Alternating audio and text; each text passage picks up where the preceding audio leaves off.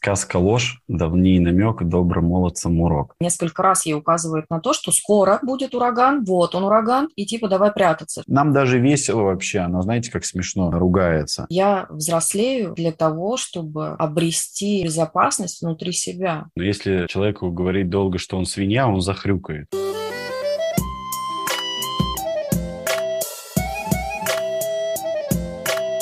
Всем привет!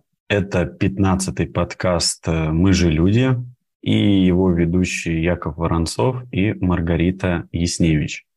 Всем привет! Это второй сезон, пятый выпуск. Яш, о чем мы сегодня будем говорить? Слушай, сегодня будем говорить, э, все-таки это такой предновогодний выпуск, и я предлагаю поговорить о чем-то таком простеньком, волшебном угу. э, и то же время интересным. Давай Круто. поговорим о сказках. А давай. Давай разберем сказку какую-нибудь клевую. Например, давай выберем между волшебником изумрудного города и Чиполлино. Я помню, ты еще как-то, как-то предлагала этот э, Карлсон. Да.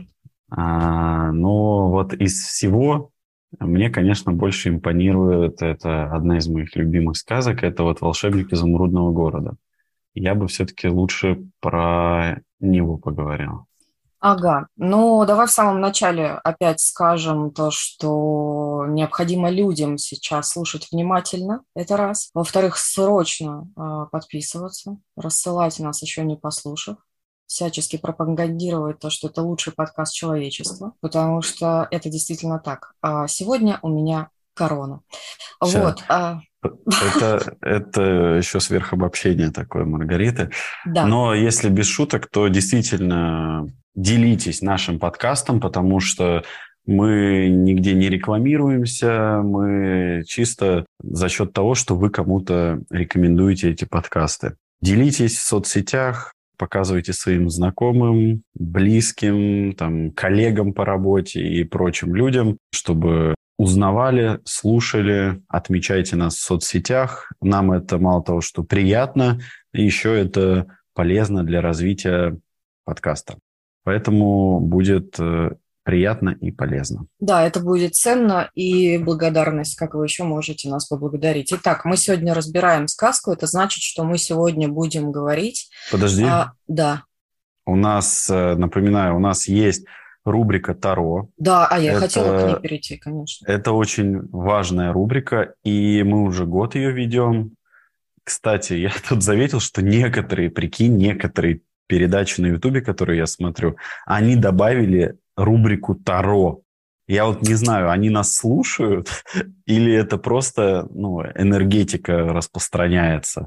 Ну, было круто, короче. Да, ну а... будем, давай считать себя все-таки а, законодателями а, этого тренда. Ну, то есть, что типа мы это придумали, потому что... Ну, официально я не слышал ни у кого такой да. рубрики Таро. То есть, Согласна. как бы реально. Э, напишите, дорогие слушатели, если вы слышали у кого-нибудь э, вот эти вот такие разделы, как, как это, рубрика, во, э, рубрика, рубрики, рубрика, да. э, рубрики, вот, где там Таро и все такое, потому что мы уже э, вот больше года вещаем, и я не слышал такого нигде. Я с тобой согласна. Итак, возвращаем а, меня назад. А, я хотела перед Таро сказать а, людям, которые не, например, ни разу не касались разбора каких-то произведений, мы сейчас не будем разбирать это произведение с точки зрения литературы или с точки зрения какой-то другой науки, кроме как будем стараться смотреть на психологию и все связанное с этим происходящего. Именно в этом и есть интерес, собственно говоря. И исходя из того, что мы выбрали изумрудный город, ты знаешь, у меня сразу такой да. детский трепет поднимается. Я такой, ну я же, блин, обожал эту сказку. То есть я читал ее очень часто, я потом всякие экранизации, мультики смотрел. И у меня прямо сейчас мозг, как у специалиста, выключается. И я такой ребенок, знаешь, такой типа, Блин, ну это же изумрудный город. Как о нем вообще можно говорить с точки зрения психологии? Вы чего тут взрослые разговариваете? Ну, Ладно, давай так. Ты будешь э, ребенком, это, мне кажется, украсит только, а я буду стараться тебя вводить какие-то, или подсвечивать что-то, или вводить в какие-то состояния. Как ты да, думаешь, значит... как, какой вопрос мы можем придумать? Если... Вот. Да. Я придумал вопрос. Давай, значит, э, раз это такая э, сегодня про сказки, про волшебство, давай не будем какие-то серьезные вопросы задавать. Знаешь, как говорится, сказка ложь, давний намек, добрым молодцам урок. Давай просто послушаем какие-то волшебные рекомендации карты. Каждый пусть задаст себе какой-то вопрос предновогодний, и мы послушаем, что карта нам даст, какой совет. Угу. То есть смотри, а, какой намек для каждого нашего слушателя дает э, эта сказка, да? Ну и карты как на это отвечают? Нет, вот, то есть каждый сейчас задает себе вопрос да. предновогодний, угу. там, не знаю, хочу там выйти замуж или там еще Но что-то. это выйду ли я замуж, да? То есть вопрос, не желание. Ну да, да, угу. да, да. Угу. А, то есть задаем вопрос э, или там мой ли это человек, там, знаешь, а, у кого забавно. какие, у кого какие то вопросы предновогодние, а, или там повысят ли меня там должности, еще что-то. И вот карты дадут вот этот совет. То есть сегодня прямо максимальная концентрация магии, волшебства, и карта нам подскажет, что же делать и какие вообще рекомендации даст, чтобы добиться да. своего вот этого желания. Сегодня у нас э, карта, которая называется Spade, четверка. Возможно, это опять Пентакли. Это голая женщина с мечами, воткнутыми в землю. Ну-ка, покажи. С четырьмя мечами, воткнутыми в землю. Угу. То есть, знаешь, это что тут? Что, там э, дорога такая, она стоит на каком-то таком, ну, как э, Холме, возвышенности, да. угу. холм, да. И чтобы к этой голой женщине подойти, нужно сначала пройти по очень опасному узкому такому перешейку к этому холму сквозь какие-то там мечи. Не знаю. Не вот знаю, только что, что вы слышали интерпретацию человека, который говорит то, что очень сложно будет сейчас ему с изумрудным городом, а к карте отнесся как к метафорической и легко разобрал метафору. О, знаешь что? Кстати, слушайте, да. эта карта, вау, эта карта прямо четко показывает, это же дорога из желтого кирпича. Да, кстати, она желтая, кстати. Ну, она не из кирпича, но на карте она... Но она не из кирпича, желтая. она из песка, но песок плюс, если его чуть-чуть как бы это, поработать с ним, он станет кирпичом. То есть это, это дорога из желтого кирпича. Четыре, смотри, Маргарит, четыре. Это значит у нас девочка, Алиса ее звали, или как я забыл, прикинь? Чет... А, ты имеешь в виду героев? Да, ну, короче, смотри, Элли. Пу... А, Элли. Элли, Пугало, да, Э, этот страшила дровосек и лев. Ну, только мы Татошку упустили. Пятый. А, ну, значит, Элли – это голая женщина. ну, да, да. И четыре. Смотри, как э, сказка сразу превращается в 18+. Да. Да, все я нашла. Это Паш Мечей причем здесь женщина, я не знаю, но мы разберемся с этим в конце. Окей. Значит, Элли, Элли голая женщина на этой карте, которая стоит на холме. И четыре воткнутых меча – это Татошка, Чучело, этот, э, Пугало. Угу. Пугало, Дровосек железный угу. и Лев. Все да. четыре мужчины, которые хотят подойти к голой женщине. Прекрасно, можно заканчивать разбор. В принципе, все понятно. А, ладно, а, давай, с чего начнем? А, с сюжета, наверное, давай напомним быстро сюжет, чтобы люди перемещались вместе с нами. А Или будем берем... вести по сюжету, как мы будем делать? Смотри, давай вот, э, ну сейчас так вот, тезисно. А, то есть я бы взял вот именно иностранную вот эту вот, где ее там из Канзаса, кажется, унесло. Так вот она у Волкова тоже вроде из Канзаса, разве нет? Да. Слушай, я просто столько вот э, смотрел, ну и мультиков, и этих, у меня уже все какой-то собирательный образ. В общем... Не, давай двигаться по Волкову, потому что «Страну Ос» я не очень хорошо Не, помню. не, да, вот я как раз-таки говорю, вот я «Страну Ос» не очень там вот именно это. Я, короче, девочку унесло из Канзаса. Да. Канзас – это такой вот, э, как это, штат, да, наверное? Это, это штат Канзас? Да. Или город? Мне кажется, а. Канзас это штат, и сейчас э, у нас географический кретинин. Да, ее унесло. Э, ну, короче, смысл в том, что там частые ураганы, что там да. это вообще очень часто. Она не успела убежать э, в, это, в убежище. В убежище, ее там приглашали, но она не успела. Причем она, кстати, жила без родителей, насколько я помню. Там же тетя с дядей, кажется, были. Это в стране Оз, а у Волкова это папа и мама. А, то есть полноценная коммунистическая семья, да? Да, полноценная коммунистическая семья, и там как раз начинается ураган. А, а... бежала она, кстати, она бежала-то не за Татошкой в, у Волкова, она, она бежала за историей партии, литературу. Да, Татошка как прообраз а, партийный. Она, знаешь, а нет, Татошка просто привязался. Она такая, а, блин, у меня же история партии там. Я Татушка просто как бы рядом оказался, и все. Э, значит, или за пионерским галстуком она бежала. Угу. Так, хорошо. И, значит, ее уносят э, ураганом в этом домике с Татошкой э, в куда-то. Изначально в куда-то, потому что она не понимает сначала куда. Потому что да, просыпается ее... она в незнакомом месте. Да. И что происходит? Она выходит, и ее встречают э, все такие это, типа, офигеть, вау. Там же э, ее сразу же встретили местные жители. Да, сразу же э, встретили местные Волшебные жители. такие. Ну, то есть она видела, что они фенотипически, то есть внешне выглядят не так, как э, привыкла она. Да, ребята с бубенчиками а, на шляпах. А, помнишь, как их звали? Я нет. А, так, я помню, вот есть э, Мигуны, да? Я вот это фиолетовый город, да. да. Это в фиолетовом городе, кажется, Мигуны были, а эти Бибуны? Ну, вспомним, ладно. В а ну эти оранжевые, мне кажется, они оранжевый город был первый. Не помню, но совершенно точно помню, что они э, со шляпами с бубенчиками, потому что это не забыть.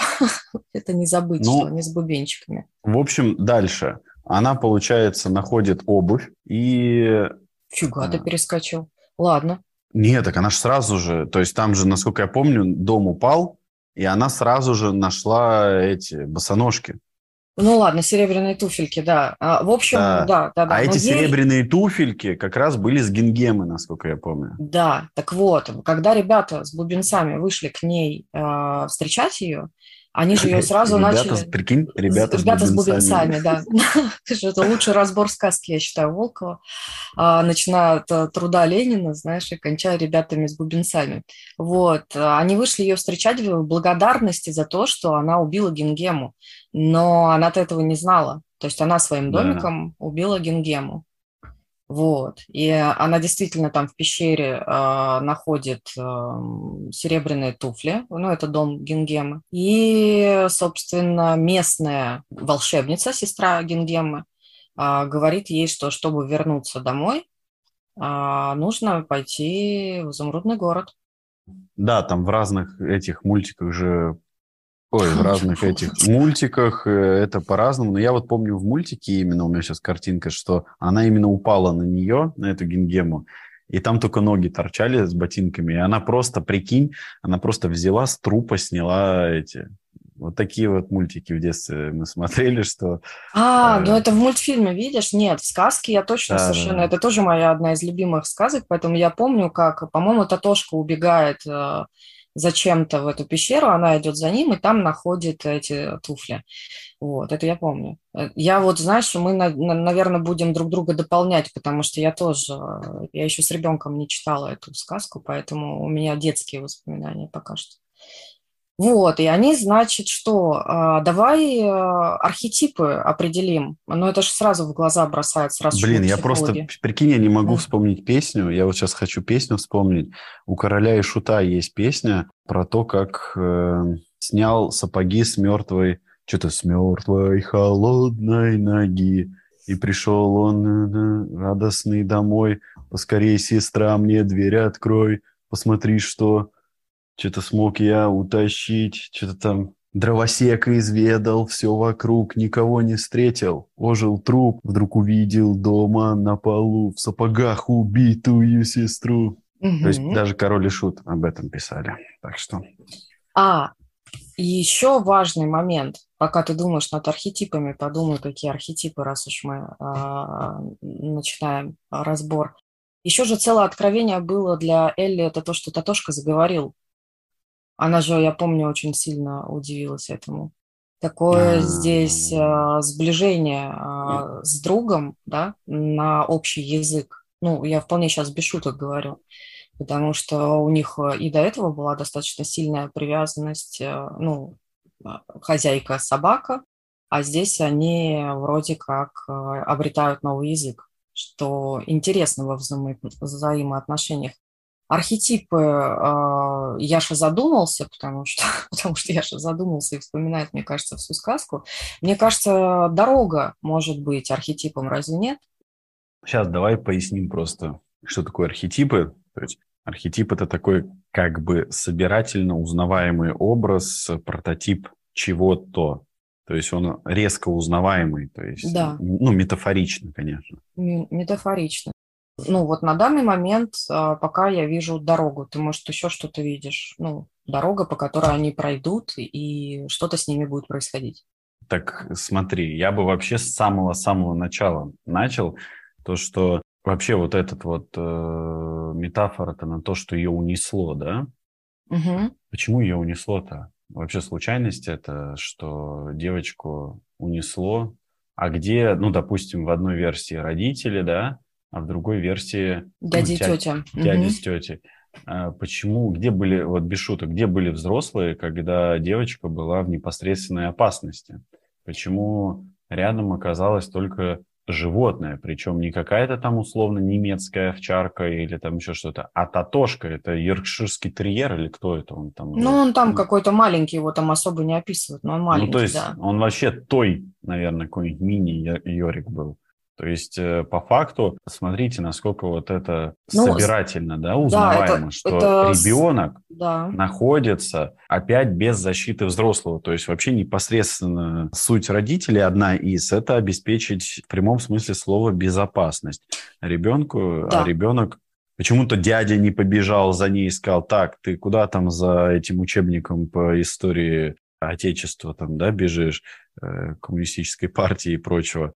То есть они просто, я помню, в сказке они там просто типа высунулись из этого убежища и такие, да беги сюда, ты не туда, и она, короче, ну, побежала. Ну, я тоже плохо помню, я уверена, что родители, которые читают, нас поправят, и, скорее всего, мы услышим мнение о том, что это типа я сейчас предполагаю, правда, тоже плохо помню начало, но, по-моему, мама, а, ну, или там в другой интерпретации тетя, очень там достаточно беспокойно ее зовет и несколько раз ей указывает на то, что скоро будет ураган, вот он ураган, и типа давай прятаться. Что-то но типа это того. же тоже переложение ответственности. Да, и тут важный момент а, того, что если уж мы говорим о безопасности, и я с тобой абсолютно согласна, то, с одной стороны, мы не можем уберечь своих детей от э, вообще всего, да, и мы действительно не можем предсказывать их реакции. Но, с другой стороны, здесь а, просвечивается то, что ребенку было важно спасти историю коммунистической партии, ну, э, без шуток, э, Татошку, и она побежала за ним, а, потому что он был как неважная фигура ее дополнения для значимых для нее взрослых. То есть, понимаешь, да, татошкой можно да. было пожертвовать в глазах взрослых. Слушай, а я знаешь, что подумал? А mm. если мы вообще как бы чуть шире, да, мы же сейчас можем фантазировать о чем Конечно, угодно. Конечно, это же а свободный а разбор. Конечно. А представь, если на самом деле вот эта Элли, да, она на самом-то деле была наоборот очень послушная девочка. Это что значит? Вот ты сейчас говоришь о том, что ее зовут, да, там, типа, а она, типа, там, не послушала и вот побежала там за Татошкой. А что, если она, наоборот, была послушная, и ей там тетя, мама сказала, так, ты сегодня из дома никуда не выходишь, пока не уберешься в своей комнате. И она просто не может пренебречь вот э, словами матери, и она бежит убираться в комнате быстро, но не успевает, потому что ураган быстрее. Ну, это достраивание, но я поняла. А, давай объясним слушателей. А Яша сейчас пытается показать модель а, детско-родительских отношений, где, в общем-то, ваши неучитывание, ну, родительские, я имею в виду, неучитывание потребностей, желаний и каких-то приверженности ребенка к чему-то и способности его к чему-то, настаивание на своем, на каких-то правилах, и это нужно потому что нужно, может приводить каким-то, ну, здесь в абсолюте катастрофе, да, но так, ну, как минимум, мы можем рассматривать, что когда она улетает, это, знаешь, такой, ну, можно говорить, что это травма отвергнутости или там, я не знаю, фрустрационный ну, да. процесс. Ну, это сто процентов. То есть, то есть у нас же эволюционно, почему вообще привязка происходит к родителям? Потому что человек с точки зрения эволюции это такой вид, который максимально долгое время оказывается не способным вообще обеспечить э, свою жизнедеятельность. И ребенок в прямом смысле слова эволюционно зависит очень долгое время, долгие годы от своих взрослых. То есть вот на примере, давайте возьмем там жеребенка, да, который родился жеребенку нужно там буквально, я не знаю, там пару месяцев, да, чтобы стать самостоятельной, скажем так, э, видом, э, не видом, а самостоятельной вот этим вот, ну, единицей, да, то есть лошадью. Котята, например. Да, они там малюсенькие, рождаются, но через год котенок уже, типа, может э, стать мамой, условно. И так далее, и тому подобное. И вот, а ребенок, вообще вид Homo sapiens, мы очень долго созреваем, и у нас достаточно длинный внутриутробный период. Потом, когда ребенок появляется на свет, э, он вообще недееспособный. То есть э, там ну, давай возьмем там сколько, ну, лет, не знаю, там 16-18 ему точно нужно, да, быть э, под присмотром, там, обеспечения вот этих всех потребностей. То есть для ребенка вот эта защита со стороны родителей, она эволюционно тоже необходима, чтобы просто элементарно выжить. Соглашусь. Тогда давай э, подведем под э, ну, первой такой частью, как мне кажется, короткий вывод. Мы имеем девочку, которая попала в горевание, ну то есть у нее сейчас происходит некая утрата, и на первый план выходит идея вернуть себе уровень э, того понимания комфорта, безопасности, привязанности, да, который у нее был. То есть она очень хочет вернуться домой, и, как мне кажется, ей страшно. Сейчас, да. Э, ты уже перескочил, я бы еще, знаешь, что хотел сказать? Не-не-не, я вот... все еще только в прилете, да, давай. Вот, и вот этот момент, то, что ее уносит, да, угу. это же действительно можно рассматривать вот как э, вот эта такая, знаешь, детская отстраненность от э, реалии.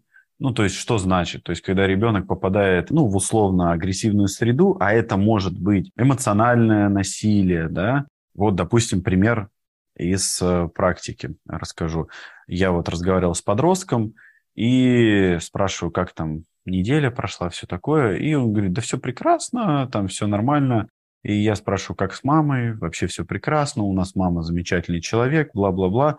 И слушая ребенка, ты как бы, ну, такой, круто, блин, как, как здорово. Но потом как бы он говорит, да, единственное, у нас там мама, вот мы там над ней уже все там шутим, она орет постоянно, постоянно орет вообще, чуть что, сразу крики. Но мы уже никто не реагируем, потому что привыкли, что мама вот такая крикунья у нас. То есть семья уже настолько адаптировалась под это эмоциональное насилие, а постоянные крики это, это как раз эмоциональное насилие, что ребенок как будто бы уже не воспринимает это как насилие. То есть он такой, да это что, да она ж кричит, нам даже весело вообще, она знаете, как смешно э, ругается. То есть это такая уже как бы трансформация насилия происходит, что как будто бы это да, даже весело. И вот знаешь, здесь такая ловушка большая, что нам кажется, что насилие это вот когда непосредственно тебя ударили, да, или там что-то такое нарушение физических границ. На самом деле нет. Вот эта вот эмоциональная боль, она ничем не отличается от физической боли. Есть исследования, интересные исследования делали там на добровольцах. Вы заметили, что э, при физической боли и при э, вот каких-то эмоциях, ну вот когда там человеку говорили что-то неприятное, и когда он вспоминал что-то неприятное, э, при этом активизируются одни и те же э, участки головного мозга. То есть ученые предполагают, что мозг, для мозга нет разницы чувствовать физическую боль или ну, какую-то эмоциональную боль. То есть это мозгом воспринимается одинаково. Супер, спасибо. Ты пока говорил, ты меня откинул на одну еще мысль. Смотри, если мы рассматриваем потребности ребенка не только с точки зрения того, что ей могут э, или должны дать родители, но и, в принципе, потребности ребенка примерно этого времени, ну, я имею в виду возраста, да, ну, то есть ей там что, около там 8-9 лет, сколько ей, ну, типа того. И мы же там видим, что ей не с кем играть, кроме собаки, поэтому собака ее лучший друг ну, ты просто сказал фразу, что и тогда ребенок уходит в защиту как в иллюзию, да? Ну, то есть у меня да. есть такая некая иллюзия. И если мы рассматриваем а, работу этого защитного механизма как иллюзию, ну а мы внутри сказки, напоминаю, находимся, то тогда мы можем говорить, что она себя погружает в тот момент, когда ее потребность может быть удовлетворена. То есть потребность общаться с другими людьми, потому что это возраст социализации, то есть это возраст активного общения с другими детьми, ну, условно. Как тебе мысль? Ну да, но здесь же э, у нас же первичный вот этот все-таки институт – это мать, да. да, преимущественно, а, потому что все-таки 9 месяцев внутриутробной жизни – это очень большой период. И знаешь, вот что тут интересно, что ребенку 8-9 лет – а нам вспомни, как вообще вот транслируют, что какая она вот уже взрослая, самостоятельная, uh-huh. да. И я помню, я в детстве восхищался вообще вот этим. То есть нам по факту транслируют, ну, полную такую, как бы, отстраненность и раннее взросление. По факту это же катастрофа для личности. Угу. У ребенка вообще не сформированы вот эти вот какие-то нейронные связи про любовь, про все прочее. То есть ей настолько вот она была незаметна вот этими тетями, дядями. Если тетю и дядю брать, да, то вообще вопрос, блин, родители где? А если родители, то мы даже видим из-за того, что родители не обеспечили безопасность, с ребенком вон что произошло. И вот мы видим, что ребенок вообще улетает там куда-то, если метафорически, это там в свои какие-то грезы, в свои иллюзии или реально домик, да, прикинь, домик э, ураганом. На самом-то деле домик ураганом бы его там а, разнесло бы на щепки, угу. и ребенок бы никуда не выжил. Но нам так как бы интерпретируют, поэтому, скорее всего, это какая-то такая, знаешь, иллюзорная жизнь, где она как раз становится кем? Становится взрослым, взрослым который решает чужие проблемы mm и начинает помогать остальным людям, да. да? Она ходит там, то есть по факту все жили условно в этом мире и все довольны были, да? Но только почему-то вот она одна ходит и спасает всех. Почему? Потому что ребенок, который вырос вот в дефиците внимания, в дефиците любви, будет компенсаторно в жизни искать вот это внимание и любовь. Знаешь, там такие вот люди, кто очень навязчивы в общении, там такие болтушки, постоянные спасатели, так называемые. И вот, э, то есть реально человек ищет внимание, общение и какого-то не знаю, как это, дру друзей и какой-то близости вообще.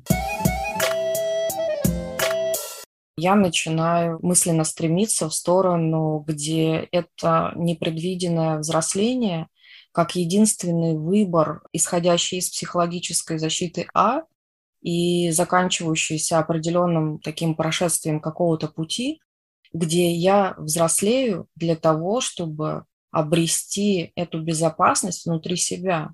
То есть и как бы желание вернуться домой в итоге как будто бы как желание, знаешь, обрести внутреннего родителя. Ну, то есть кто-то должен меня обеспечить этой безопасностью, и тогда я вынуждена взрослеть и принимать решения. Но там скорее, знаешь что, там скорее как раз-таки мы видим вот эту выживающую ее, то есть она жила там, знаешь, из таких, из выживающих стратегий, то есть у нее желание было только вернуться домой, да. Причем мы видим, что она была уже самостоятельная, да, такая взрослая, то есть все ее друзья там стали на хороших должностях, скажем так, уже, да. но она ищет только чего? Безопасности. Нет. Нет? Она ищет только вот этой связи и любви с родителями. Ну, потому помнишь, что, она, да, она да, постоянно да. говорит, она я постоянно хочу домой, домой. Да, да, то да. Есть, Но то это как нам... отвер... отвержение. Ну, смотри, если мы... Я с тобой абсолютно согласна. Я просто хочу, чтобы люди увидели, что мой тезис и твой а, антитезис в итоге синтез, потому что смотри, какая история. Она взрослея, да, вот проходя этот путь, встречая там а, своих друзей и так далее, держит основную идею возвращения домой. Ну, э, вот, чувство и это, отверженность. И, ну, и это бы и есть хочу. вот эта настоящая боль. То да. есть выживающие наши стратегии, они для чего нужны? Для того, чтобы закрыть нашу боль, чтобы вот эта боль не вырывалась. На самом-то деле у нее боль какая? что не было связи с родителями, что она не получила от них вот этого всего. И поэтому, хоть она и нам и транслирует такую взрослую жизнь, там, позицию, все прочее, она все равно, вся ее суть жизни направлена на то, чтобы вернуться в прошлое туда, Угу. И наконец-то обрести вот этот вот хоть какой-то контакт э, там с мамой, с папой. Да, я думаю, что вполне определенный иллюзорный кон- контакт с мамой и с папой, который она принимает как правильный. То есть, который, смотря на внимание, это же, ну, прям как будто бы кейсы, да, из терапии, которые я могу получить в течение жизни, но угу. не обращаю на это внимание настолько, ну, вот, вот настолько, насколько нужно. Обращаю на это внимание как на процесс, который проходит. То есть я недостаточно задерживаюсь в этих процессах, чтобы увидеть там, я не знаю, давай условно, а, в друзьях частички а, тех а, значимых для тебя людей, да, которые ну, дополняют. Но я этого не вижу, и все время в голове себе держу идеальную картину семьи, в которую да. я хочу вернуться, и вдруг там наступит настоящая сказка. Да, и вот мы, мы видим Интересно. что? Что из-за того, что родители, у них не было настоящей вот этой связи с ребенком, я про настоящую связь, не про обслуживание ребенка, что да, она да, там, да. знаешь, была накормлена, а по-настоящему не было вот этого вот насыщения любовью, заботой и прочим. Произошла такая в кавычках, ну вот катастрофа, да, что у ребенка произошло вот это вот, что ребенку уже настолько невыносимо стало, что ребенок создает эту иллюзию вот этого волшебного мира, вот это раннее взросление, вот это вот постоянный кон- поиск контактов и в то же время противоречие такое, да, что она и как будто бы и не хотела этих контактов, но они притягиваются, то есть тут двойственность уже мы же видим, что она вроде как, она же никого там не говорила, ой, давай дружить, типа, блин, все, мы теперь, а они такие, не, мы не хотим с тобой дружить. То есть там же это все само по себе как-то закручивалось, угу. но в то же время это была такая большая потребность в этом контакте. Вот она идет, то есть э, в этот... Дорогой трудной, да. Да. Изумрудный город. Почему? Потому что ей какая-то такая там кавычках, да, например, возьмем, что там добрая волшебница, да, сказала, что тебе нужно что? Пойти туда, и тебе помогут вернуться да. домой и обрести вот эту вот любовь, да? А на самом-то деле, давай пофантазируем, что будет. То есть представь, ребенок создает иллюзорный мир, Ребенок пытается всю свою жизнь э, потратить на то, чтобы вернуться в это детство, вернуться в этот контакт какой-то иллюзорный с мамой, да, ну, потому что такая катастрофа произошла. Я это сейчас все метафорично. И когда ребенок, если добьется вот своего желания, а в сказке это возможно, что происходит? Родитель говорит, я ж тебе говорила, не надо было убегать, надо было мать слушать. Вот из-за того, что ты не слушаешь, поэтому все произошло. Вот э, ты, ты, ты, ты, ты, ты. То есть ребенок возвращается в ту же самую травматичную обстановку.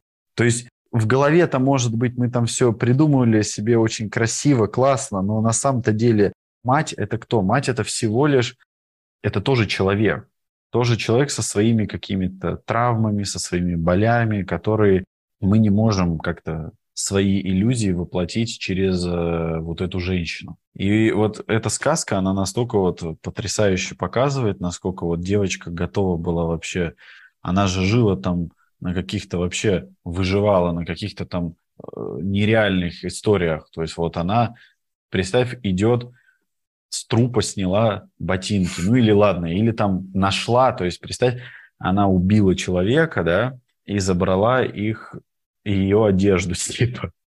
То есть она босиком вообще оказалась там в этом ужасе. То есть настолько не приспособлена к Слушай, выживанию. знаешь, что э, я понимаю, что эта сказка, э, вот чем ты больше говоришь, тем больше ты мне даешь пространство через твои послания думать. Я понимаю, что мы можем ее очень глубоко трактовать, и сегодня вряд ли дойдем до изумрудного города. Объясню почему. Смотри, что получается. Мы можем рассмотреть это как некий вопрос, да, экстренной э, сепарации от э, родителей, физической, но не эмоциональной. Mm-hmm. И тогда я опускаюсь в этот э, путь некого познания и встречаюсь, ну, с какими-то качествами, может быть, которые я хочу себе и которые невозможно развить рядом с этими людьми. И тогда то, что я убиваю генгему, это я убиваю что-то плохое, что, ну, есть в моем опыте. Понимаешь, о чем я говорю? То есть это такое, если рассматривать вообще ее путь как попытку, знаешь, как, да, представь, что она пришла в терапию. То есть это ее первый приход в терапию, это улет от родителей куда-то. Вот она прилетела. Нет, типа. это, не, это не терапия. Ее улет – это как раз-таки продолжение э, жизни. То есть это такая, знаешь, стратегия выживания, чтобы хоть как-то выжить вот в этой... То есть когда пренебрегают моими потребностями, когда мне не дают там безопасность, э, внимание, там заботу, я говорю про ребенка, да? Да, да, да. Это пренебрегание потребностями ребенка, а пренебрегание потребностями или пренебрежение потребностями... Пренебрежение, да. Пренебрежение потребностями – это акт агрессии. И вот это причинение боли. Это не осознанный процесс, то есть э, вот это вот э, пренебрежение, это не потому, что родители такие злые, хотят как-то, знаешь, там, ух, сейчас больно мы сделаем. А это все происходит неосознанно. Но нам здесь важно, что не переключаться вот, э, что на защиту, да, и говорить, а, ну раз неосознанно, то и нормально. А важно вернуться-то к чувствам ребенка. То есть ребенок-то не виноват, что родитель пренебрегает. Ребенку-то реально сейчас больно. И вот чтобы как бы выжить в этой вот э, постоянной такой вот боли, к, к которой ты уже привыкаешь, да, вот как в примере я говорил, что, ой, да, она там кричит, и мы типа уже чуть ли не смеемся, да, угу. ребенок придумывает как раз вот эти выживающие стратегии поведения, то есть там уход вот в эти иллюзии, типа там ураган, это же вообще классная такая метафора того, что ты вообще улетаешь. Да. Типа улетел куда-то там волшебный мир.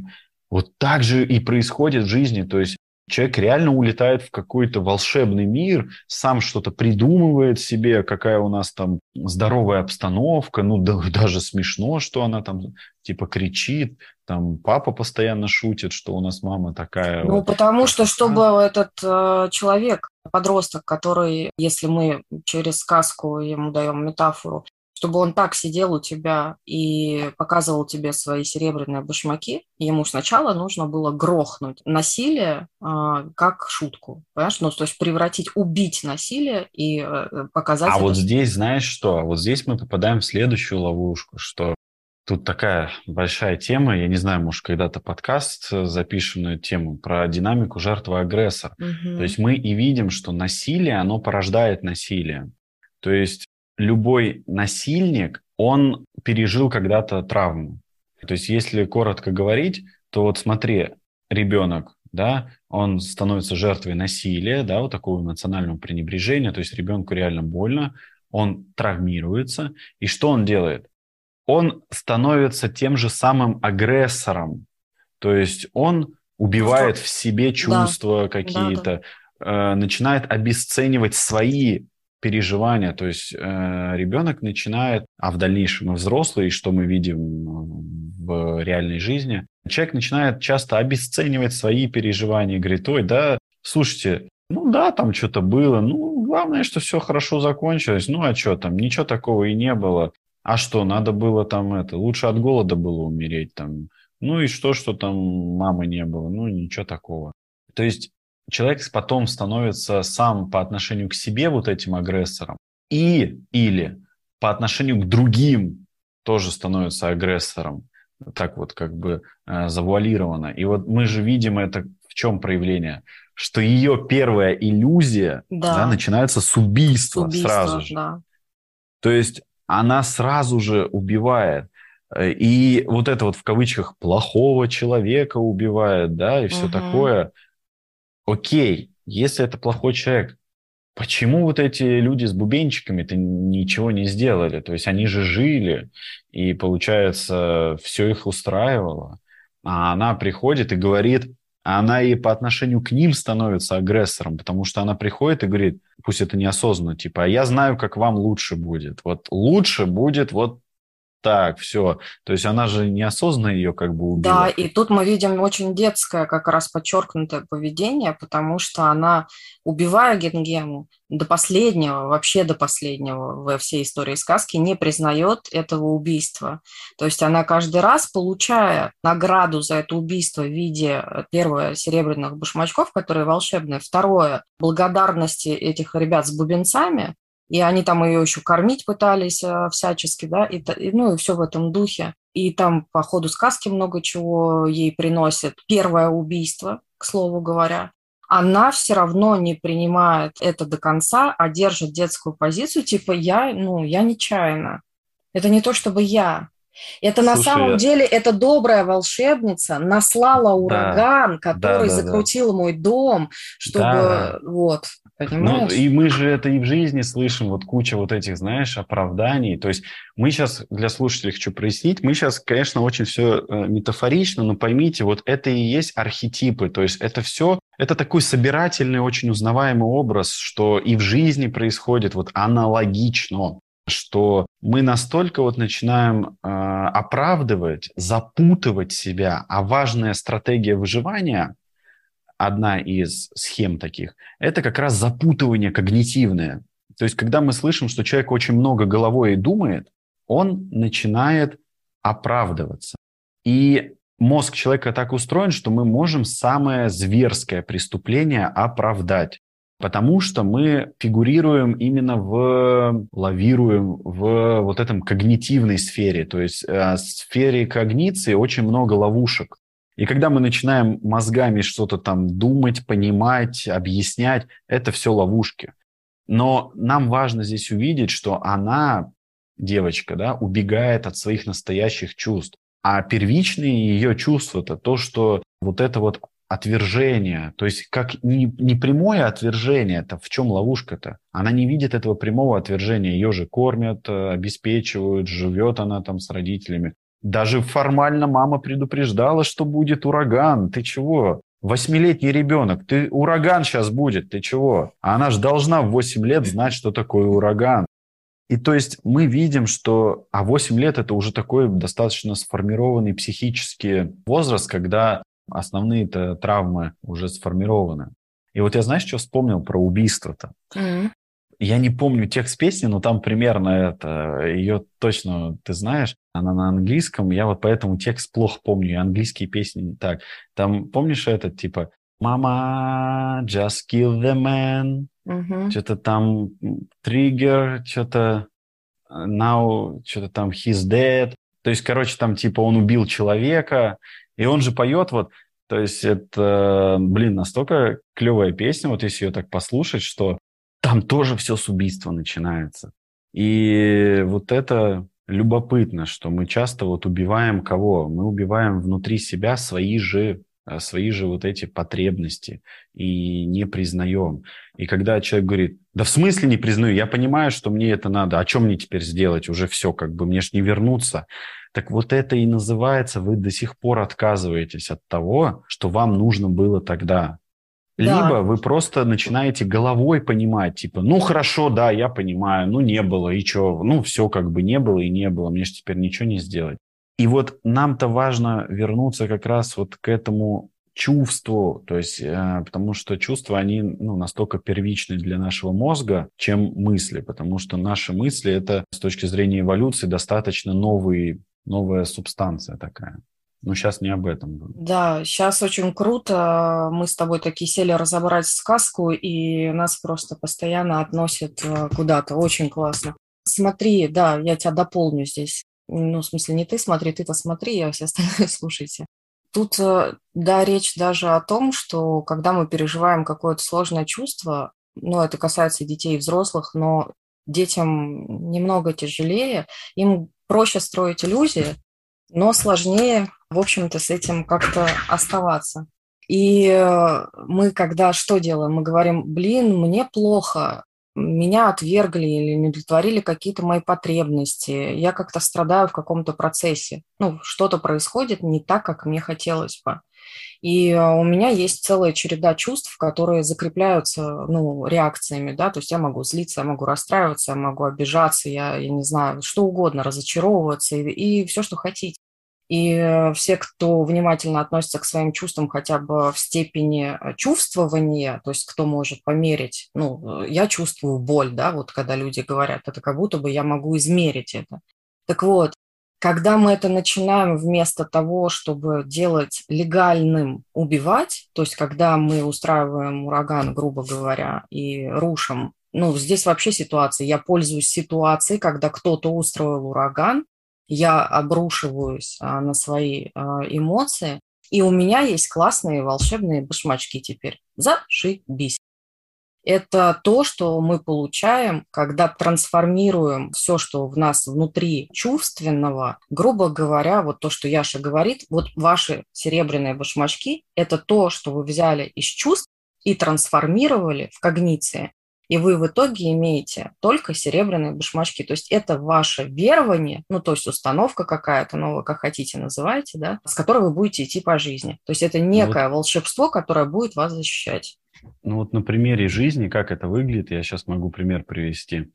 Это в, на примере жизни выглядит так.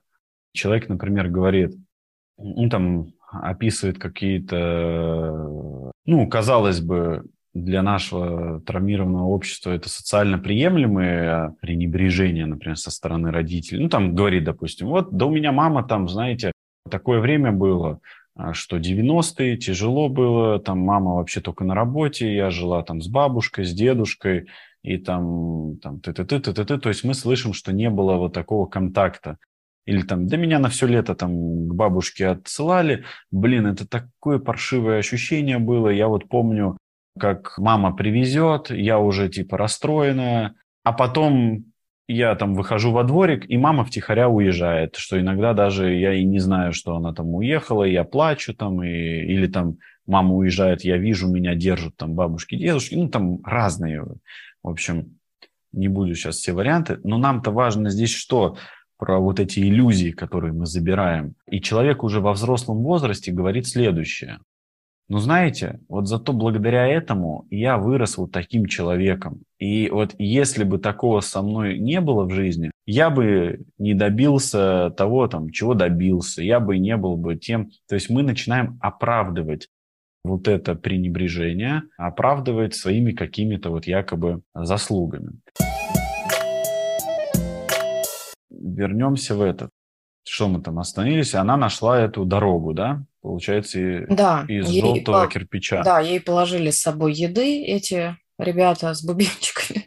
И она с Сатошкой отправилась а, по этой дороге желтого кирпича. И вот, кстати, обрати внимание, здесь же тоже такая иллюзия. Вот смотри, как здорово. Девочке 8 лет, 9 лет, да?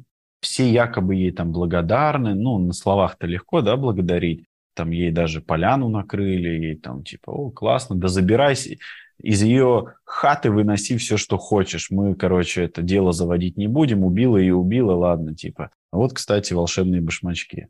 И дальше она такая, а куда идти-то? Я вообще здесь первый раз. И говорят, ну вот изумрудный город. А как я найду? Ой, идешь по желтой дороге из, из желтого этого кирпича, она волшебная, там будет много страшного происходить. И там саблезубые тигры, и всякие... Людоеды. Э, угу. Людоеды. То есть мы туда не пойдем, но тебе надо пройти, если ты хочешь вернуться. И вот мы тебе очень благодарны, поэтому мы тебе только да. дадим и, э, кстати, хлебушка с собой. Да, мы тебе дадим а хлебушка. Что с тобой будет? И, кстати, у тебя есть волшебные башмачки, и так как ты принимаешь концепцию волшебных башмачков вместо того, чтобы что-то проживать, тогда мы тебя воспринимаем как кого? Правильно, как колдунью. То есть э, ты, надевая эти волшебные башмачки, потому что твои как, бы, как будто бы испортились, а оказываешься в роли колдуни. То есть ты принимаешь некий образ на себя, не до конца она это делает, да, в самом начале она не понимает, каждый раз сталкиваясь с какими-то обстоятельствами, где ей указывают на эти волшебные башмачки и говорят, что типа, ой, нифига себе, это ж колдунья, у нее волшебные серебряные башмачки, она вроде как э, не идентифицирует себя с ними, но тем не менее вот этот грубо сказать ярлык э, колдуни, который на нее навесило общество, она начинает, э, в общем-то, нести через всю вот эту свою дорогу целью, да, которой есть не что иное, как возвращение домой.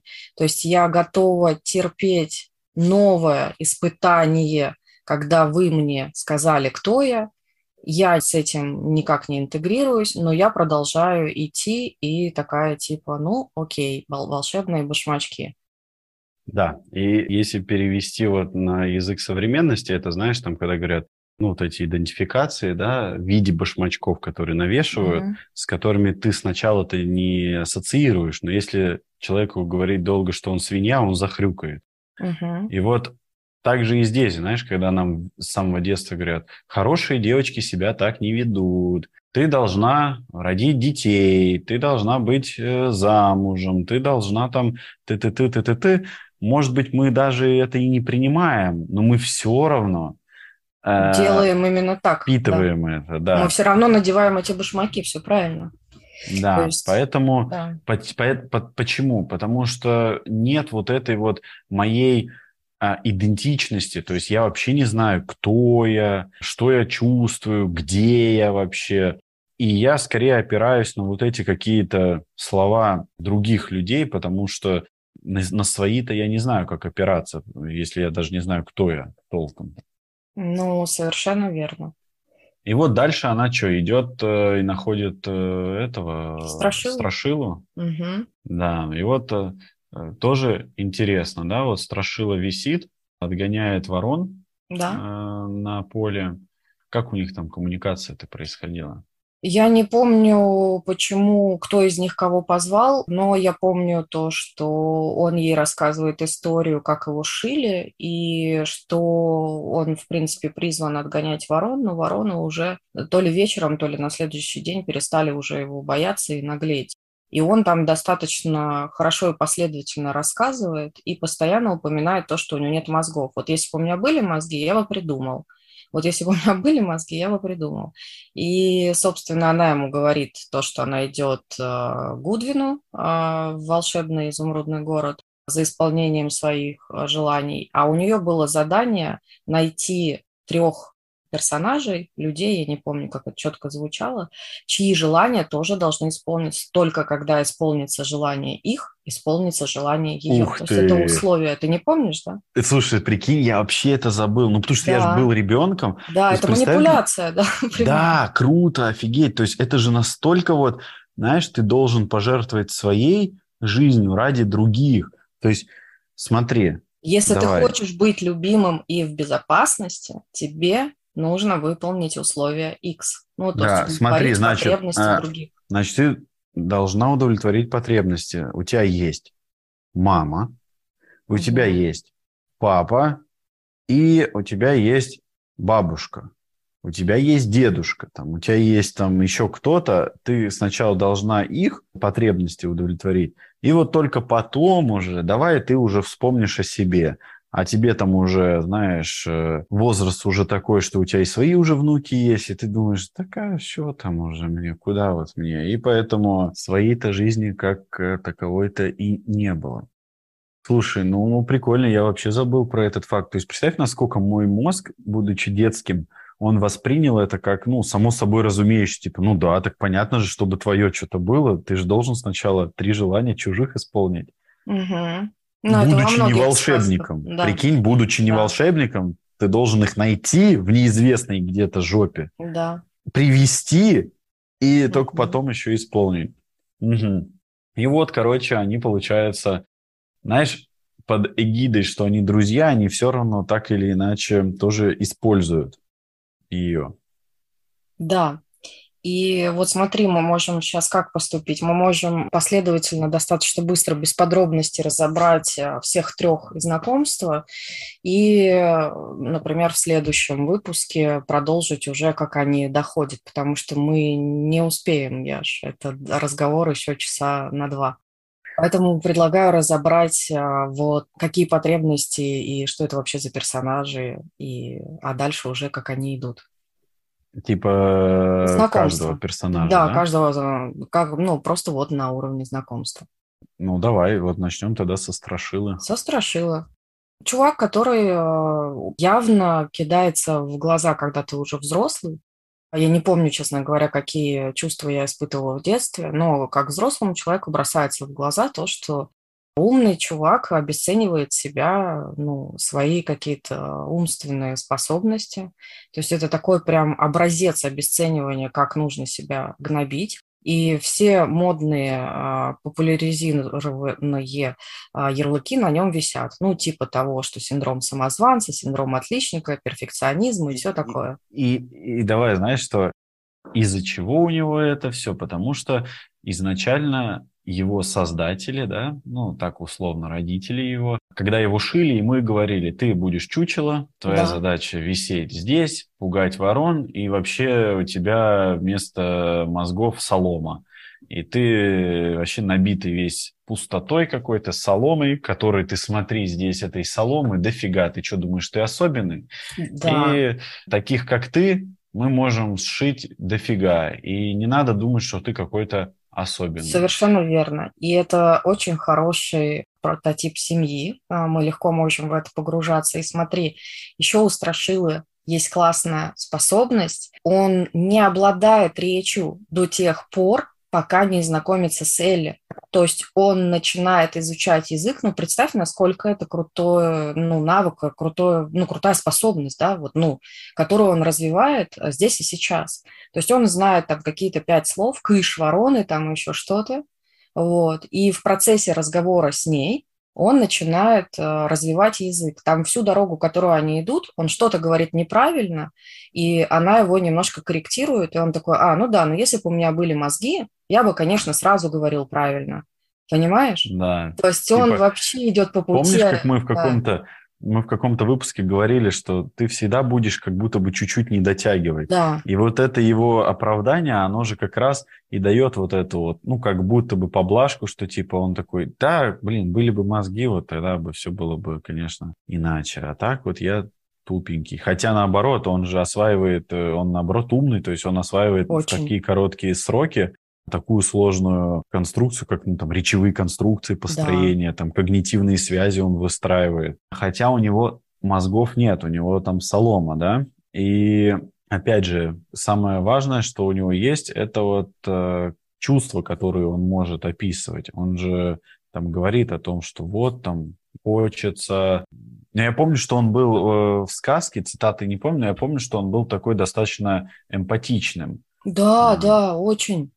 И это как раз-таки, Маргарит подтверждает, что когда мы выключаем мозг, именно вот когнитивные конструкции, мы как раз можем быть вот этими живыми, эмпатичными, быстро обучающимися, быстро развивающимися вот, э, людьми, которые... Ну, это такое, да, про натив, да? Нативность такую. Потом вторым они встречают, я не помню, то ли... Дровосека. Э, а, дровосека, не льва, да? Да. И там очень сложная история, если ты помнишь. Железный дровосек был заколдован Генгемой, которую в начале нашего повествования Элли хлопнула своим домиком и заполучила серебряные башмачки. Значит, Генгема заколдовала дровосека по той причине, что он должен был жениться на ее племяннице, ей это не нравилось, и она заколдовала топор, топор отрубил ему руки, ноги и голову. Дружище-кузнец э, сделал ему руки, ноги, голову. Он но... такой, он такой, знаешь, голову потерял, он такой, типа, мужик, я вообще голову потерял. Я настолько влюбился в нее, просто да. даже голову потерял. Ну, в общем, он отрубал там постепенно, постепенно появлялась то рука, то нога, не сразу все части, а постепенно, да, то есть он был то с одной железной рукой, потом со второй, потом две ноги, потом железная башка, и потом, в общем-то, железное тело. И таким образом он все это время, очень важно, его невеста остается с ним, но в момент, когда он становится абсолютно железным, он ее отвергает тем, что говорит, я вот сейчас сердце уже не имею, я теперь полностью железный, и я не могу тогда тебе дать а, то, что обещал, когда был человеком. Ну, то бишь тебя любить я теперь не могу. И я должен обрести новое сердце, чтобы мочь с тобой построить семью.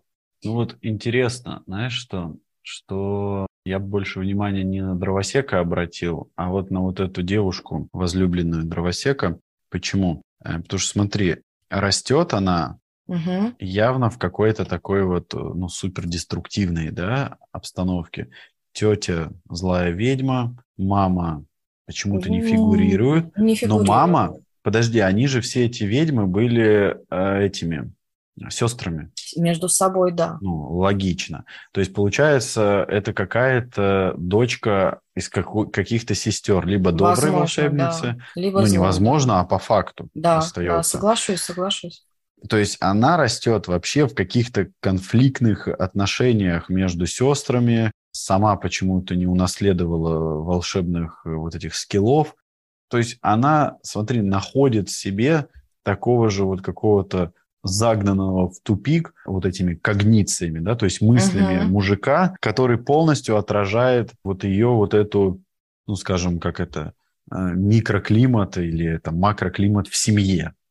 Да. Да, то есть где там вы не эмпатичны, где вы только думаете головой из расчетов и не как-то вот не чувствуете ничего совершенно. И она находит себя такого же мужика, который вроде, то есть ее любит, но загоняется в голову настолько, что да не, я недостаточно тебя люблю, там ты-ты-ты, мы поженимся. А потом бах, тетка вообще против оказывается. Угу. А, он себя чикает. Не он себя, там... топор, топор она Ну, я и говорю, да, да, то есть он себя в плане, что его топор э, рубит, причем интересная, хорошая сказка, и голову отрубил. И голову отрубил. Ну, там то он покромсал это, его там нормально, это, да. Такое. Это знаешь, то есть это мораль басни такова, что даже если ты потерял голову, ты можешь остаться жив. Что мы, собственно, часто и наблюдаем. Да. И смотри, как интересно, что он из-за того, что это же невыносимая боль, да, по факту, это же невыносимая боль. И чтобы эту боль невыносимую не чувствовать, он, он же только уходит вообще в голову. То есть он же становится вот таким вот, ну, каким-то вот, знаешь, рациональным человеком, ну, там, условно, человеком. Я вот помню, он же потом стал правителем в какой-то городе. Ну, фиолетовый, по-моему, вот этой да. страны. Угу. И я помню, что, ну, даже мне, будучи ребенком, я такой думаю, нифига, он какой-то прямо, он очень это, такой, знаешь, э, как, как военный, знаешь, такой, типа, так, нет. Он, надо, да, типа, он военный, но я с тобой э, не соглашусь, что он э, сильно, ну, он рационален, но у него там проскальзывает из того, что я помню, такая, знаешь, история про духовность, которую он отрицает. Он же отрицает, что у него есть сердце, он способен любить. А на самом деле он один из тех, кто проявляет истинное сострадание, встречаясь с чем-то. То есть, Но помнишь... У него оно такое, э, вот я помню, оно какое-то холодное у него было. То есть не, у него скорее... Ну, не, не э, соглашусь. Смотри, смотри, я как бы вот то, что как я помню, угу. да. Но я тебе вот про девушку-то что говорю, что ты посмотри, как она паттерна выбирает себе вот изначально вот этого спутника жизни, угу. да, который все равно в итоге, неважно какая любовь, он все равно из-за своих заморочек отказывается от нее, и для нее это привычное вот это вот пренебрежение, привычное вот это вот какое-то, ну, отстранение. И в итоге он потом что, остается вот этим ржавым, да, и да, его на спасают... Год, да, на год он стоит ржавый, подпадая под дождь. Ну, и... то есть, знаешь, это на современный язык э, как-то как раз примерно вот там, в депрессию, когда впадают. Да, да я бы и назвала тоже... это депрессией, это так и есть. Я бы тоже, у меня первая аналогия, которая приходит, это я отстраняюсь от мира, это вот как раз э, все такие депрессивные Нет, то есть паттерны. ты сначала, то есть ты перед депрессией сначала, знаешь, все максимально рационализируешь, такой, да. Все это. Ну посмотри, надо, это же прям пойми. процесс депрессии, как разрушается да. тело. Смотри, у меня нету одной руки, нету другой руки, нету а одной а ноги, нету другой. установок. Да, а установок. а потом нету головы, и нету сердца. То есть последнее, как будто бы чего может лишить депрессия, это вот нашего наэтического пространства внутри. Но вот. все-таки, все-таки вот э, что мы потом видим, что в итоге они как-то его ну, они его смазывают, жизни, да, смазывают, ага. И, и вот они двигаются дальше, да? Да, они двигаются дальше, и дальше они э, встречают льва. А интересно, знаешь, я что вспомнил, что он же потом масленку свою таскал, ну, постоянно, Груди, да? да. Да, то есть угу. ему... Это как антидепрессанты с собой носить. То есть, знаешь, да, вот тут как бы такой вот временный костыль, потому что я помню, когда ему сердце сделали, ему не нужна была эта масленка уже. То есть тебе нужен вот этот костыль, да, в виде там а, масленки, да чтобы как-то сохранять работоспособность, то есть выживать. А как только он обрел вот это вот э, свои чувства и обрел себя, вспомнил свои желания и потребности, э, смотри, как он сразу же отказался от этих а, масленок. Да. И, и даже добился того, что его признали, ну, условно, губернатором города, руководителем города.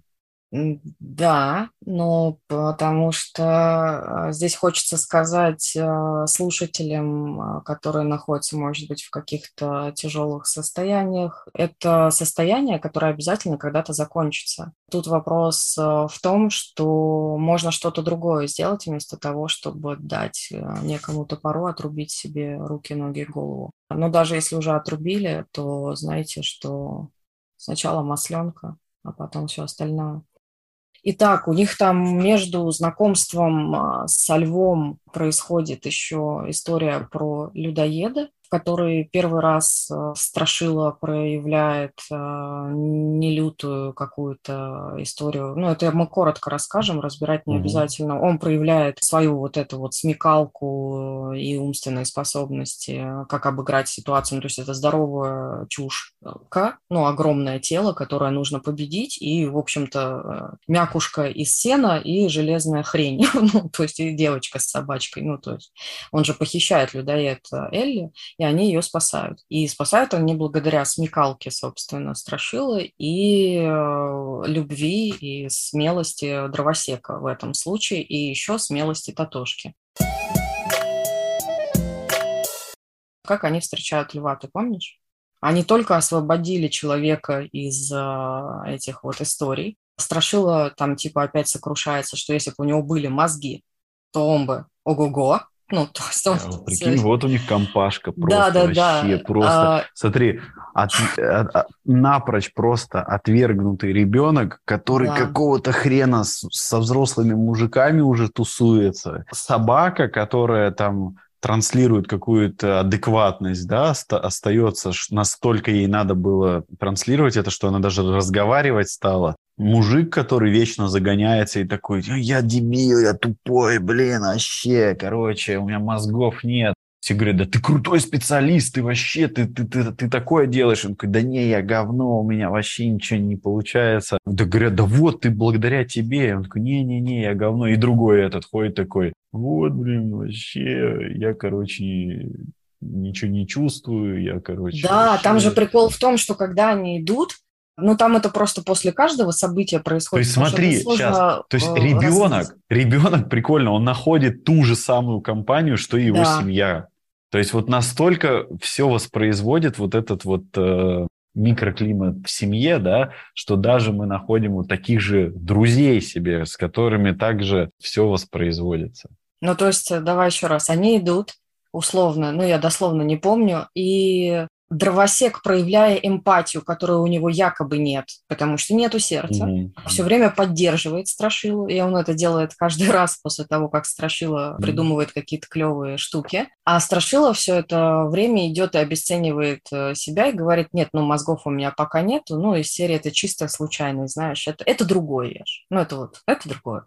И Эля, которая, ну, вот, э, держит э, путь домой, ну, в общем-то, со своей тоже такой, знаешь, у них у каждого по глубинной установке, знаешь, такой четкой. Ага. Вот, и они, значит, идут. И тут что? На них нападает лев.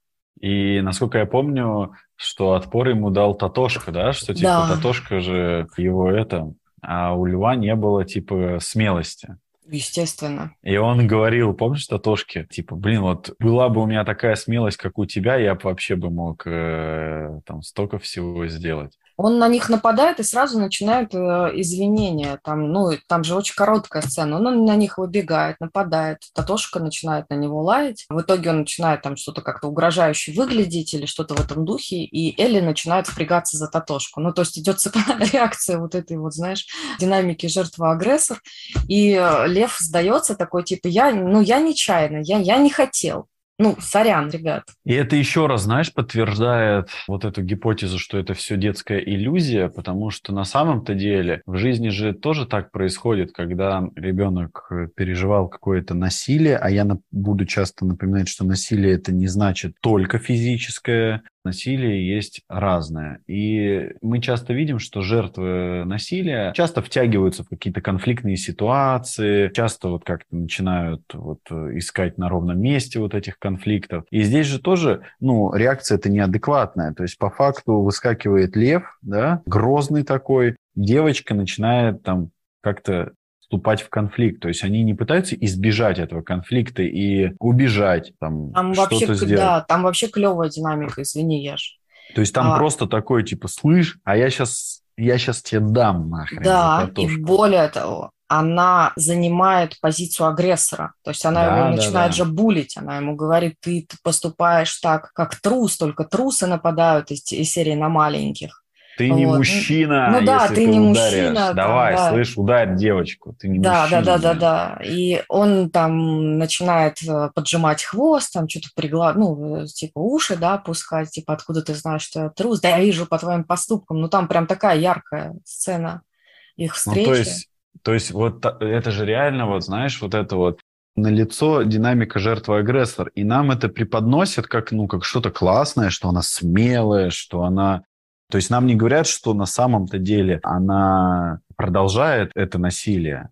И насилие порождает только насилие. И то есть здесь, конечно, вот такая, знаешь, это... Это не значит, что нужно там, знаешь, постоянно бежать или постоянно как-то поджимать хвост, да, и все прочее, и быть каким-то там трусом. Нет, здесь именно речь-то идет о том, что она как будто втягивается в этот конфликт и только эскалацию делают этого конфликта.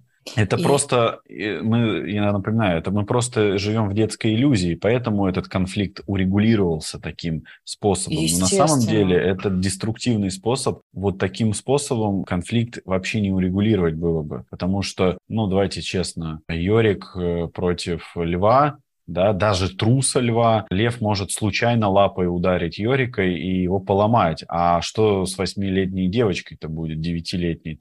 Ну, в лучшем случае она обратится потом к кузнецу, который подлатывал этого железного дровосека. Да, и можно теперь, значит, посмотреть в травму льва.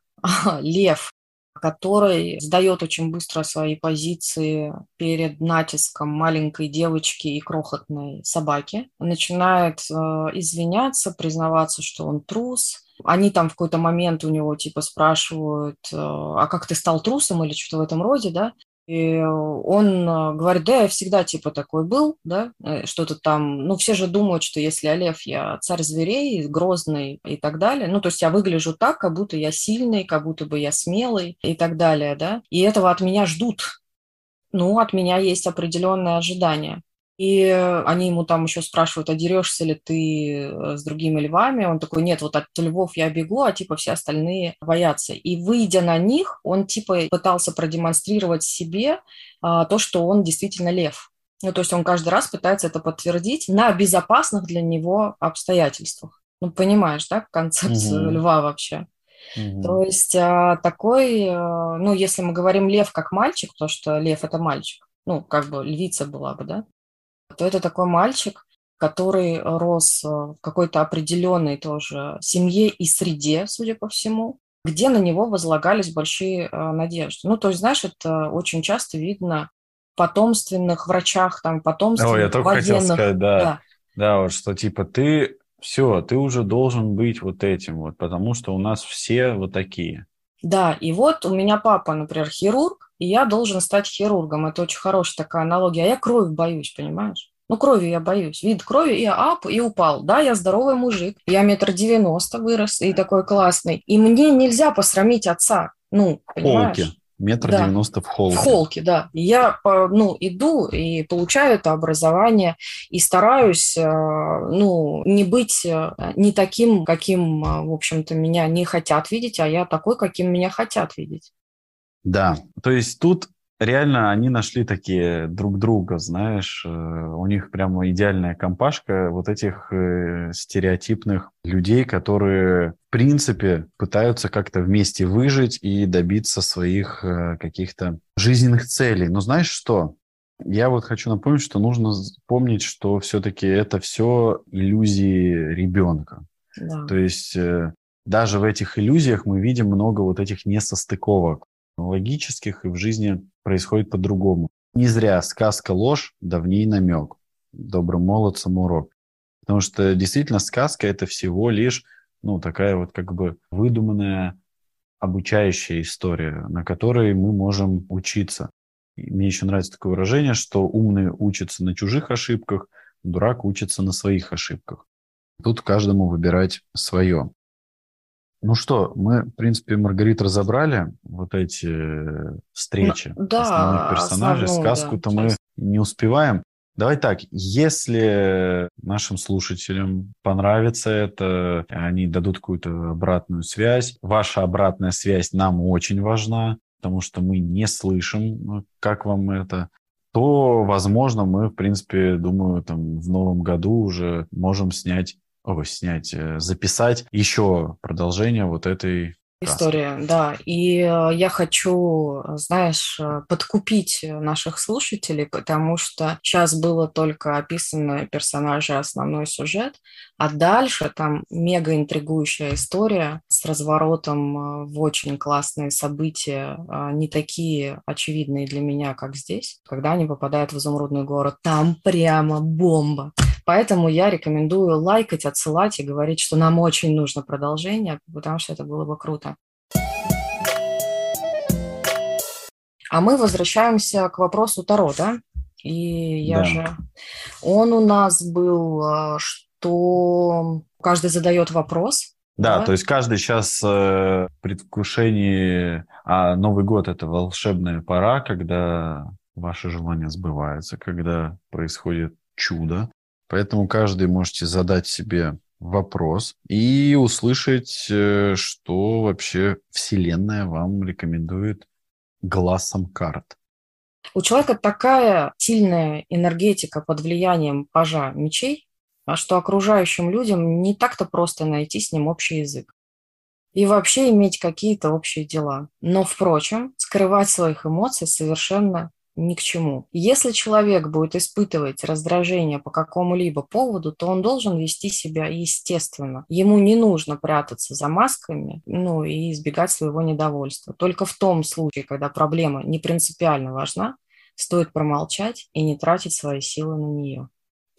Блин, в сказку четко попало. Ну, Насчет вопроса, так, не знаю. Тогда же, понимаешь, даже тут не в сказку, то есть, то есть тут же четко вам и говорят о том, что про чувства, да, то есть да. Э, когда вы находитесь в контакте со своими чувствами, и вам не надо навешивать вот эти маски и быть кем-то, вы как раз и приобретаете вот эту вот свободу, можете привлекать других людей, да, там вот это вот, э, э, что вы отталкиваете своей, как там, не помню стату, но вот что выглядите очень там уверенно, да. Прочитай еще раз сначала.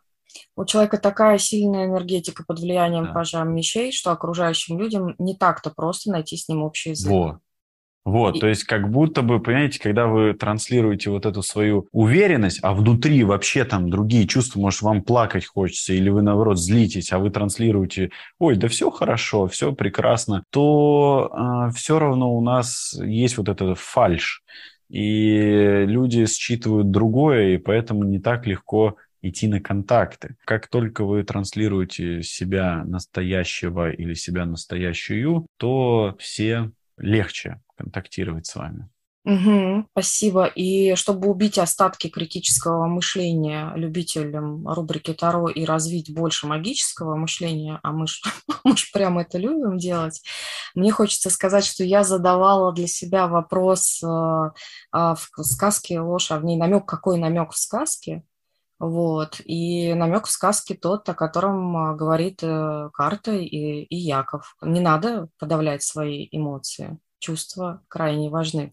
Это очень забавно. Я надеюсь, сейчас во всех закрепилось то, что Таро – это ну, лучшее, что ну, с вами может происходить. Так, а самое это крутое же то, что вот интересно, мы вытащили карту, а там же персонажи прямо вот, еще раз напомню, там у нас стоит девушка голая, да, mm-hmm. Элли, а это можно почему голая? Не потому что, ну, с точки зрения там сексуальности, да, голая, а ребенок 8-9 лет по факту уязвимость, это уязвимость, конечно, да. да. Э, мы видим вот эту вот э, дорогу из желтого кирпича. И мы видим четыре воткнутых меча. Это, то есть, такие вот ее спутники, да, там Татошка, Чучело, Лев и Дровосек. Здорово. То есть прямо Таро сегодня опять нам все четко подсказывают. Да, это вам не на терапию ходить. Что, будем прощаться и с Да, всех, э, да, давай всех поздравляю с наступающим Новым годом. Возможно, выйдет еще один выпуск в этом году, возможно, нет. Поэтому заранее с наступающим. Это мой самый любимый праздник, поэтому Желаю вам отметить этот Новый год э, и новогодние каникулы так, как вы хотите. То есть э, не стесняйтесь, отмечайте, как хотите. Может, куда-то хотите съездить, может быть, с кем-то хотите увидеться, с кем долго не виделись. Может, просто хотите побыть в кругу близких или вообще одному или одной. В общем, мне кажется, Новый год это такое волшебное время по-настоящему, когда можно вообще это уделять это время себе, поэтому не стесняйтесь, так как вы хотите. Это единственно правильно. И не нужно обращать внимание на какие-то стереотипы, что вот нам надо всем в кругу семьи. А может, вы и не хотите в кругу семьи в этом году отмечать, может, вы хотите как-то по-другому отметить. Так что обращайте больше, хочу вам пожелать, э, обращать больше внимания на то, чего вы хотите по-настоящему, не бояться заглядывать в свои чувства и меньше думать головой в плане того, что меньше рационализируете то, что происходит, меньше думаете, что вы чувствуете, и больше чувствуете. Так то, что, что вот. и больше чувствуете то, что думаете. А я тоже хочу поздравить с наступающим Новым годом. И э, я призываю вас э, вспомнить то, что Новый год – это любимый праздник детей, и это действительно один из немногих дней в году, в которых хочется верить в сказку, чудо и так далее, во всяких Дедах Морозов э, и прочие радости. И поэтому я вот призываю верить в это, в эту ночь и проводить время так вот наивно, по-детски, хорошо отпуская уважая себя. Пусть этот праздник а, будет добрым. Ладно, услышимся, наверное, уже в новом году. Всем спасибо, ну, что были да. с нами. Всем пока. Всем пока.